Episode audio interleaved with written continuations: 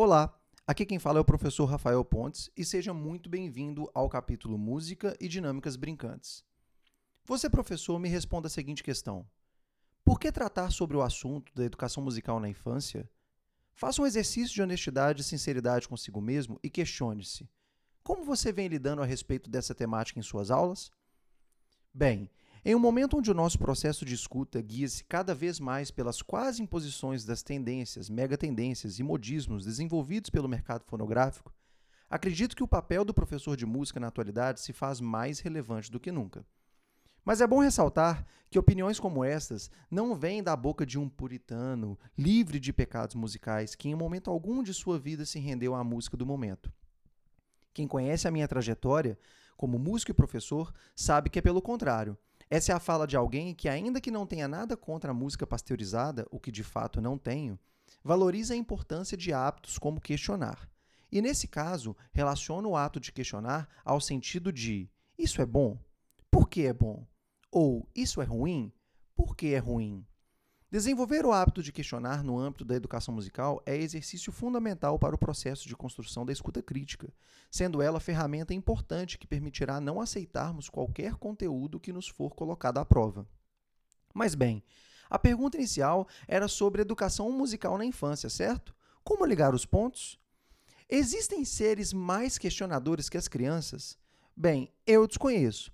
Afinal de contas, elas são curiosas, pesquisadoras, atentas e sem dúvidas questionadoras por natureza.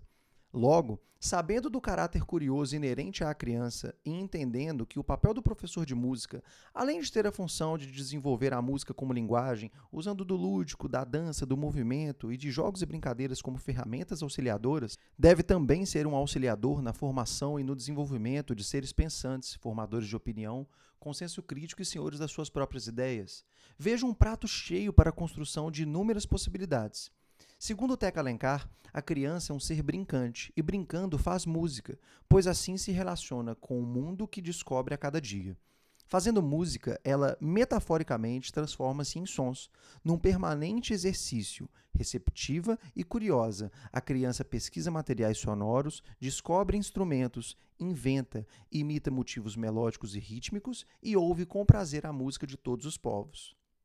Partindo disso, acredito no ensino da música através do desenvolvimento de dinâmicas que foquem no brincar, na natureza e nas relações entre o ser e as descobertas do meio, além, é claro, do protagonismo infantil e do uso do tridimensional como ferramenta potencializadora da aprendizagem, pois o ensino de música consiste em um movimento contínuo que envolve sentir, ouvir, tocar, imitar e experimentar. Mas enfim, por que música e dinâmicas brincantes? O brincar para a criança é uma forma de experimentar o mundo e a realidade. É um treinamento para a vida.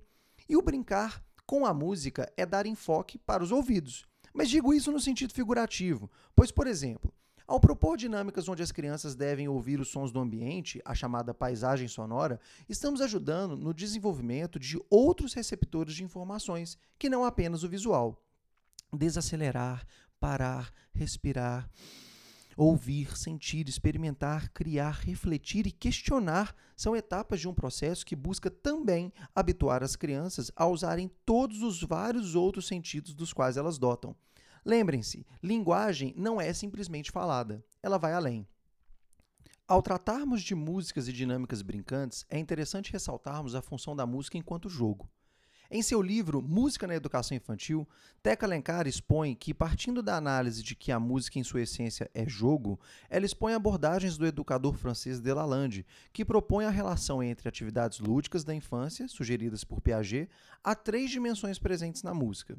Jogo sensório-motor, relacionado à exploração do som e do gesto, jogo simbólico, vinculado ao valor expressivo e à significação mesma do discurso musical, e o jogo com regras, vinculado à organização e à estruturação da linguagem musical.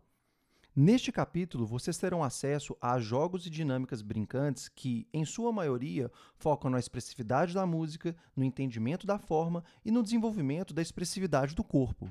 Foi dado um enfoque nesses âmbitos pelo fato de eu perceber a deficiência em abordagens musicais nesse quesito, uma vez que, em grande parte, os professores de música acabam se atendo exclusivamente a aspectos como os parâmetros do som, como timbre, altura, duração e intensidade, o que não é ruim de fato, mas que, quando feito de maneira exclusiva, pode empobrecer as aulas de música. Nesse sentido, Cecília Cavalieri aponta que o som, para se tornar música, é preciso sentido musical com expressividade, fraseado, nuance e dinâmica. A expressividade denota impressões e sensações, ao combinar articulação, andamento, métrica, textura, timbre, entre outros. Muito obrigado e tenha uma ótima leitura.